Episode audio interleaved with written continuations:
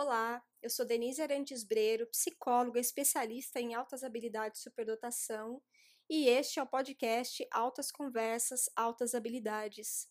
No episódio de hoje, eu queria trazer para a discussão um tema que vem aparecendo com muita recorrência.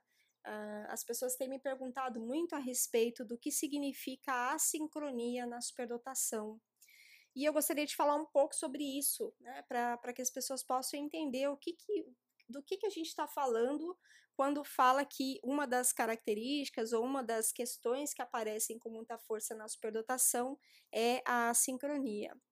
Bom, a sincronia é, é um termo que foi cunhado para descrever uma diferença que pode existir nas diferentes áreas do, do desenvolvimento humano.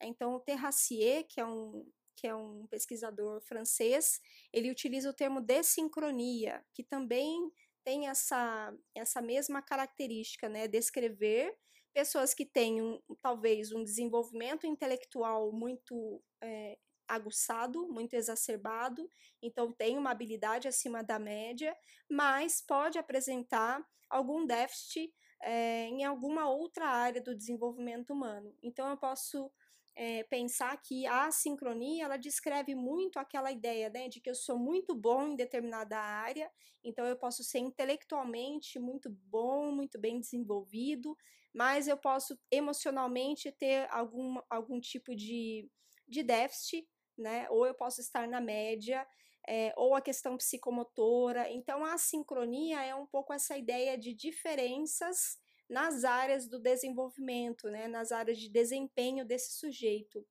Por que, que é importante a gente pensar nisso? Né? Para a gente desmistificar também aquela ideia de que o superdotado é bom em tudo. Então, intelectualmente ele é super bem desenvolvido, emocionalmente ele está super bem resolvido, ele tem todas as ferramentas para lidar com as questões é, psicológicas que existem.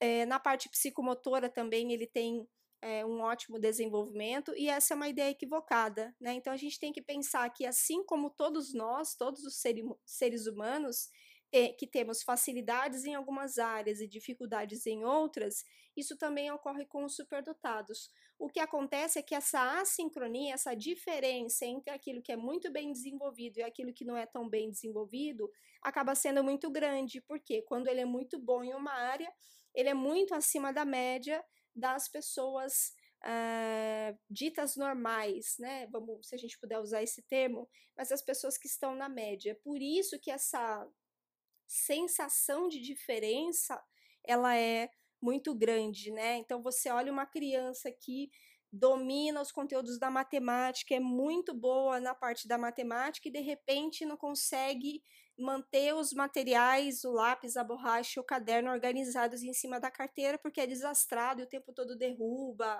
derruba o lápis, aí o lápis está sempre com a ponta quebrada, ou derruba a borracha porque tem ali uma dificuldade na coordenação motora. Uh, e aí o que, que eu quero falar também, né? É, que é possível desenvolver também essas habilidades que não estão tão desenvolvidas. É, o que a gente tem que pensar é que talvez o desenvolvimento e o desempenho da pessoa não chegue no nível máximo, como nesse exemplo que eu estou dizendo para vocês, né, desse menino que tinha uma habilidade na matemática extraordinária.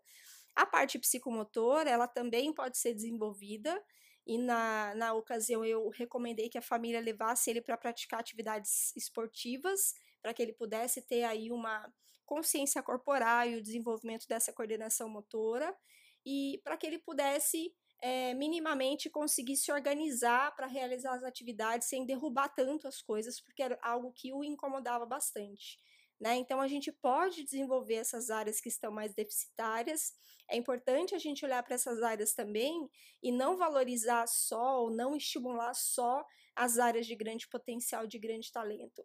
A gente tem que tentar trazer um equilíbrio no ambiente, né? Então, oferecer desafio, enriquecimento para as áreas que estão é, bem desenvolvidas e também olhar para essas outras áreas e, e, e verificar se há necessidade de desenvolvimento de algum aspecto específico, de treinamento, né, para que essa criança possa é, minimamente encontrar um equilíbrio aí. Então, a sincronia ela também tem muito a ver com o ambiente. E a gente pode oferecer um ambiente que seja mais favorável para que ela não seja tão discrepante, né? Para que essa diferença é, não seja tão discrepante.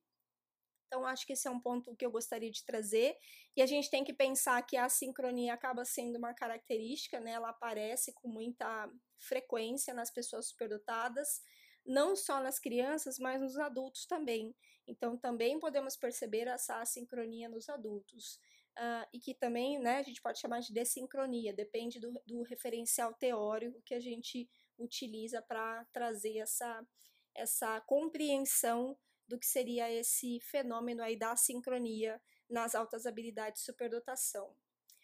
Bom, espero vocês no nosso próximo episódio e se você acha que alguém poderia se beneficiar desse, dessa informação, desse conhecimento, não deixe de compartilhar o nosso canal de podcast para que a gente possa divulgar e disseminar informações a respeito das altas habilidades de superdotação, auxiliando na retirada desses indivíduos da invisibilidade. Um abraço e até a próxima!